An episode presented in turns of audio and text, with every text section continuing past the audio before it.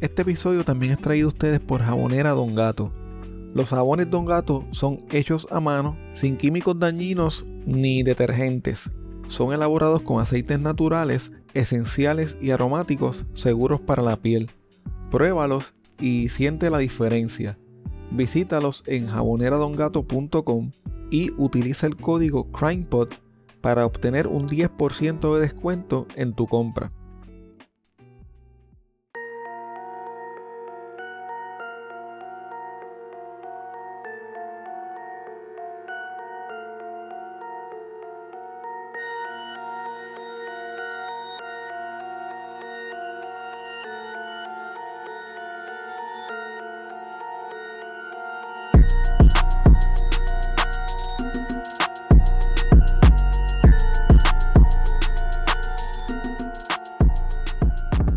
Mi nombre es Armando y espero que te encuentres bien.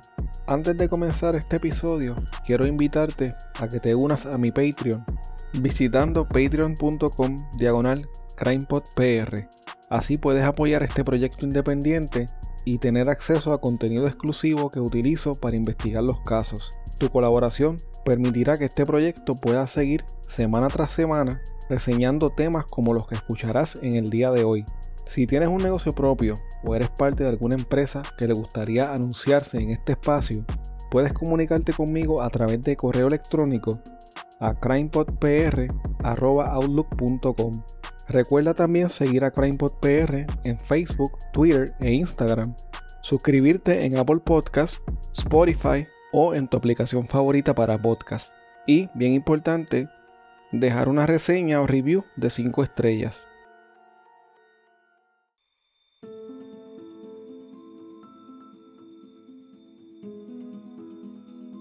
En el día de hoy te hablo de un crimen que ocurrió hace 40 años y que hasta hoy sigue siendo un misterio. Dos puertorriqueños que eran agentes de servicio de aduana de los Estados Unidos en el Aeropuerto Internacional Luis Muñoz Marín de San Juan fueron acusados de ser responsables del secuestro y muerte de un ciudadano de la República Dominicana. Al parecer la motivación principal de este crimen fue el robo de casi 700 mil dólares que este ciudadano dominicano traía consigo.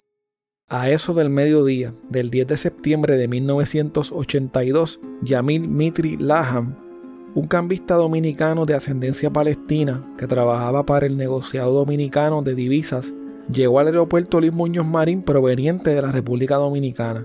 Este hombre llevaba consigo un maletín con casi 693 mil dólares, sobre 300 mil en efectivo y el resto en cheques, los cuales estaría depositando en un banco de San Juan. Se alega que la última vez que Yamil Mitri fue visto con vida estaba siendo escoltado en el aeropuerto por los agentes especiales del Servicio de Aduanas de los Estados Unidos, Rafael Jesús Domínguez y Daniel Joseph Maravilla. Estos agentes puertorriqueños eran considerados servidores honestos que además de trabajar en la aduana, se alega que formaban parte de una operación élite de agentes encubiertos que operaban principalmente desde Miami y que estaban bajo el mando del entonces vicepresidente de los Estados Unidos, George H.W. Bush. Al llegar al aeropuerto, Yamil Mitri presentó los formularios correspondientes en aduana para informar que llevaba 370 mil dólares en efectivo y 323 mil dólares en cheques, los cuales pertenecían al negociado dominicano de divisas. Un inspector de la aduana lo refirió al agente Rafael Domínguez para que fuera entrevistado según el protocolo. Rafael Domínguez llamó a su compañero, el agente Daniel Maravilla, quien se encontraba en otra entrevista junto a un agente del FBI. Daniel Maravilla dejó solo al agente del FBI y junto a Rafael Domínguez entrevistó a Yamil Mitri por algunos minutos. Luego regresó con el agente y le dijo que ya habían terminado de entrevistar al cambista dominicano. El agente Rafael Domínguez regresó junto a Yamil Mitri al puesto del primer inspector de aduana para finalizar el procesamiento y luego salió con él de la oficina de aduanas. Casi al mismo tiempo, Daniel Maravilla salió del lugar. Rafael Domínguez regresó a su puesto de aduana unas 5 horas más tarde y Daniel Maravilla regresó al día siguiente. Diez días más tarde, el cuerpo en estado de descomposición de Yamil Mitri Laham fue encontrado con un disparo en la nuca, sin identificaciones y sin el maletín de dinero en un barranco cerca del bosque tropical El Yunque. Según el patólogo forense que realizó la autopsia, el doctor Rafael Criado, Yamil Mitri murió a causa de una herida de bala en la parte posterior del cuello que le causó un traumatismo en la médula espinal cervical. Un detalle que se reveló en la autopsia fue que cuando se encontró el cuerpo, la cabeza estaba desprendida del torso. El 13 de mayo de 1987, un gran jurado federal entregó una acusación contra los agentes de aduana Rafael Domínguez y Daniel Maravilla. Luego de sometida la acusación, los agentes fueron arrestados por el FBI y acusados de robarle el dinero a Yamil Mitri, de secuestrarlo, matarlo y arrojar su cuerpo en el bosque. Al momento de su arresto, Rafael Domínguez tenía 40 años y Daniel Maravilla 43 aunque la Fiscalía Federal no los acusó directamente de asesinato, por ser este un delito que normalmente se procesa en el foro estatal, sí los acusó de violarle los derechos civiles a un habitante de los Estados Unidos por haberlo privado del derecho de vivir, de participar en un robo, de cometer actos de violencia física que afectaron el comercio interestatal, de transportar dinero robado usando el comercio interestatal, de recibir y ocultar dinero robado, el cual había sido movido a través del comercio interestatal, de emitir declaraciones falsas y de obstrucción a la justicia. Junto con las acusaciones, la Fiscalía Federal presentó las razones por las cuales habían decidido acusar a estos dos ex agentes de la aduana. Según la Fiscalía, ambos ex agentes tenían conocimiento sobre el dinero porque habían entrevistado personalmente a Yamil Mitri y por lo tanto sabían la cantidad que llevaba consigo. El plan de Yamil Mitri ese día era depositar el dinero en un banco de San Juan esa misma tarde y regresar inmediatamente a la República Dominicana. Por lo tanto, la fiscalía entendía que no mucha gente en Puerto Rico sabía sobre este dinero. Antes del 10 de septiembre, los exagentes tenían poco dinero. Sin embargo, después de esa fecha, tenían a su disposición grandes cantidades de dinero. A pesar de que el 10 de septiembre de 1982 sus cuentas bancarias mostraban balances de menos de 100 dólares y que sus sueldos fluctuaban entre los 34 mil a 37 mil dólares anuales, la misma noche en la que desapareció Yamil Midri, ambos se compraron boletos de avión de primera clase y viajaron a Miami. Al regresar de Miami trajeron consigo un maletín con unos 265 mil dólares en efectivo. Una semana después de los hechos, Rafael Domínguez le dio a su novia 7 mil dólares en efectivo, compró 3.500 dólares en giros postales y mediante un amigo depositó 5 mil dólares en un banco de Miami. En octubre de ese mismo año compró un auto nuevo de su tío pagándole 15 mil dólares en efectivo y en febrero de 1983 hizo un acuerdo para pagar 30 mil dólares en efectivo para el pronto de una nueva casa. Por su parte, una semana después de la desaparición de Yamil Mitri, Daniel Maravilla depositó 18.300 en una cuenta personal de banco, le dio 2.000 dólares a sus padres y mediante un amigo depositó 2.000 dólares más en un banco de Miami. En febrero de 1983 viajó a Colombia con 53.700 dólares en efectivo. Daniel Maravilla fue detenido en la frontera de Colombia con los 53.700 dólares en efectivo y dijo que no sabía que tenía que declarar ese dinero, aun siendo este su trabajo para la aduana de los Estados Unidos. Cuando le preguntaron sobre la procedencia del dinero, este dijo que era parte de una herencia que le había dejado una tía. La fiscalía alega que ambos exagentes trataron de ocultar el dinero. Después de volar a Miami el 10 de septiembre de 1982, contactaron a un amigo de Daniel Maravilla y le pagaron 12 mil dólares para que llevara 220 mil dólares en efectivo a Panamá y los depositara en cuentas bancarias anónimas. En una ocasión ambos fueron entrevistados por agentes del FBI y dijeron que el dinero se los había prestado un empresario panameño antes de morir. Un amigo de ellos les dijo luego al FBI y al gran jurado que esta historia era falsa. Según la Fiscalía Federal, Rafael Domínguez poseía un revólver calibre 357, aunque no se especifica si era su arma de reglamento.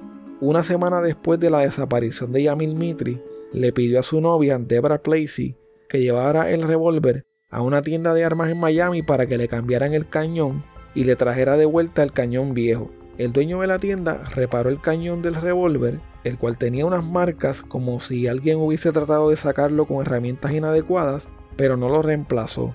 Otro detalle que señaló la fiscalía fue que en el 1980 Daniel Maravilla había ayudado a un amigo suyo a contrabandear estatuas de oro a través de la aduana en el aeropuerto de San Juan.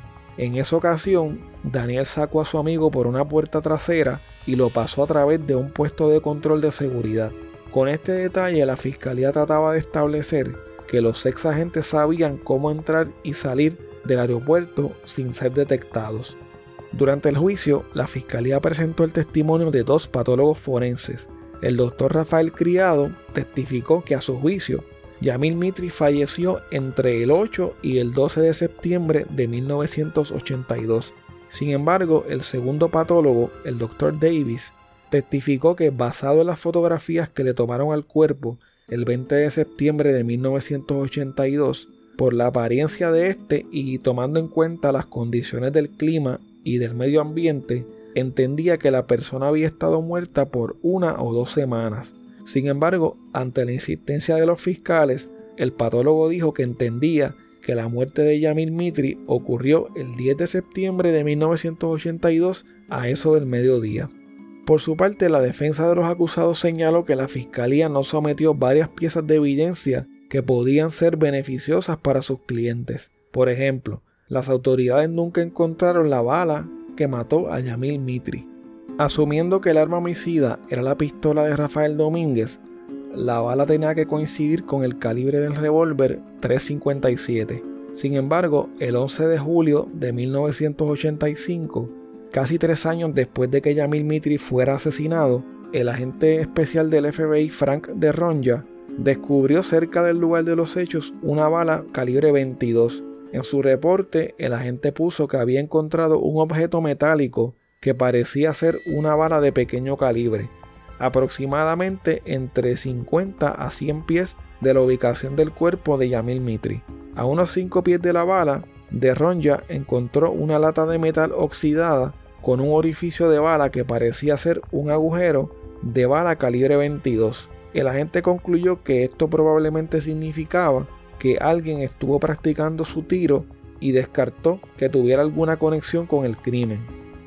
El agente de Ronja llevó toda la evidencia recuperada ese día, incluyendo la bala, al laboratorio del FBI en Washington, D.C. para hacerle un análisis. Aunque se le hizo un análisis de proteína en aquel momento, algo que se utilizaba para determinar si había tenido contacto con el cuerpo de un ser humano, nunca se le hicieron pruebas adicionales para detectar sangre o ADN. Otro elemento importante para la defensa es que la fiscalía no pudo presentar testigos que hayan visto a los acusados saliendo del aeropuerto ni fuera del aeropuerto con Yamil Mitri. Sobre ese asunto, el abogado de los ex agentes dijo lo siguiente. Ahora, si en el estacionamiento donde los agentes tienen sus autos que hay que salir por un punto de pago y hay un guardia que maneja ese punto de pago y este guardia es el que deja que los autos entren y salgan. Solo el personal autorizado puede ingresar a este estacionamiento. Entonces nos preguntamos, ¿dónde está el guardia? Algún guardia vino aquí y dijo que el 10 de septiembre de 1982 vio a Daniel Maravilla o a Rafael Domínguez con Yamil Mitri Nadie lo hizo. Y eso es significativo, señoras y señores del jurado, porque estamos hablando de un suceso que ocurrió a plena luz del día con mucha gente. Es extraño que nadie haya visto a los acusados con Yamil Mitri ese día. Al final del juicio, Daniel Maravilla y Rafael Domínguez fueron declarados culpables de todos los cargos que pesaban en su contra y fueron sentenciados a 120 años de cárcel. Luego de ser sentenciados, los ahora convictos comenzaron a presentar un sinnúmero de mociones y apelaciones alegando que eran inocentes. Tal vez estos detalles de los procesos judiciales les parezcan un poco aburridos, pero creo que es necesario mencionarlos para entender mejor el caso. Como había mencionado en capítulos anteriores, en la esfera federal, los procesos judiciales comienzan en los tribunales de distrito, luego puede llegar al tribunal del circuito de apelaciones que se divide en 12 regiones y finalmente al Tribunal Supremo de los Estados Unidos. La defensa de los ex agentes de aduana acudió al Tribunal de Apelaciones argumentando que el Tribunal de Distrito cometió varios errores relacionados con la evidencia presentada. Uno de los argumentos más importantes y a su vez controversiales presentados por la defensa era que el gobierno no podía condenarlos por violar los derechos civiles de Yamil Mitri porque éste era ciudadano de la República Dominicana y no era habitante de ningún estado, territorio o distrito de los Estados Unidos.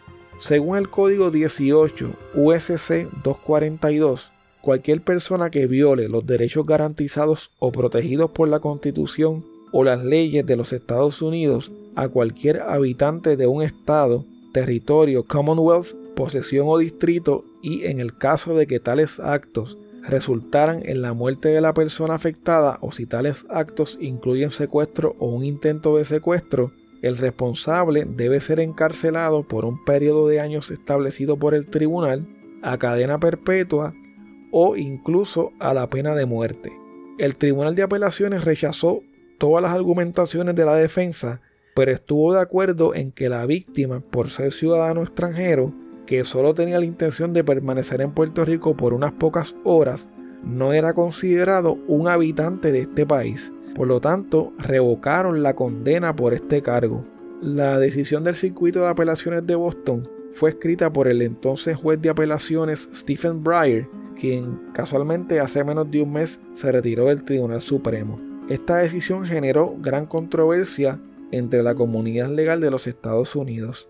Uno de los jueces del Tribunal de Apelaciones, el puertorriqueño Juan R. Torruella, cuestionó la opinión del juez Breyer y de la mayoría del panel ya que en su opinión esta decisión justificaba que personas en posiciones de autoridad pudiesen violar impunemente los derechos civiles de alguien que esté de paso por el país por el mero hecho de no ser habitante de los Estados Unidos. Debido a esta revocación, el caso regresó al Tribunal de Distrito de San Juan, en donde el entonces juez federal Héctor Lafite redujo la condena de 120 años a 50 años de cárcel y a una multa de 30 mil dólares. El 22 de junio de 1992, los abogados de Daniel Maravilla y de Rafael Domínguez presentaron una moción para nuevo juicio, pero esta fue denegada por el Tribunal de Distrito y luego por el Tribunal de Apelaciones. El 8 de noviembre de 1994 presentaron una moción para vacar la sentencia, pero la misma también fue denegada por el tribunal. A través de los años, desde sus respectivas cárceles en Florida y en Carolina del Norte, ambos convictos sometieron diversas mociones para solicitar fianza, rebajar sus sentencias, modificar sus penas, entre otras cosas, todas sin éxito. En el 2012, la periodista Beatriz de la Torre escribió una serie de reportajes muy interesantes para el vocero sobre este caso bajo el título de La conspiración.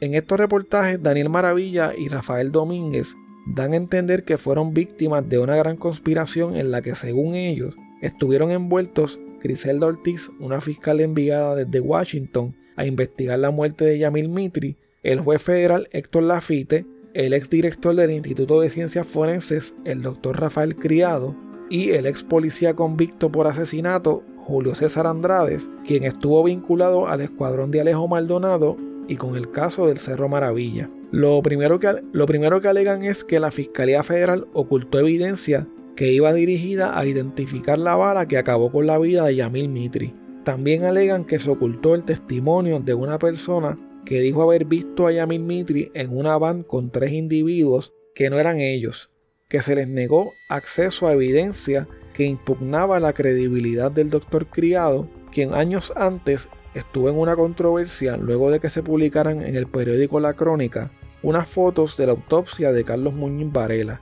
También esta evidencia, según ellos, impugnaba la credibilidad de un policía de Miami llamado José González, quien poco después de este caso fue arrestado y convicto por múltiples crímenes. Por último, ellos alegan que se les ocultaron los informes del perito en balística del FBI, así como unas fotografías que mostraban que no había marcas en la alegada arma homicida contrario a lo que se indicó durante el juicio sobre el revólver de Rafael Domínguez.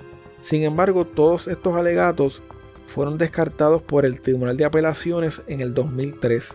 El entonces subsecretario de Justicia de la División de Derechos Civiles de los Estados Unidos, Alexander Acosta, y varios de sus fiscales negaron que estos argumentos fuesen nuevos o exculpatorios.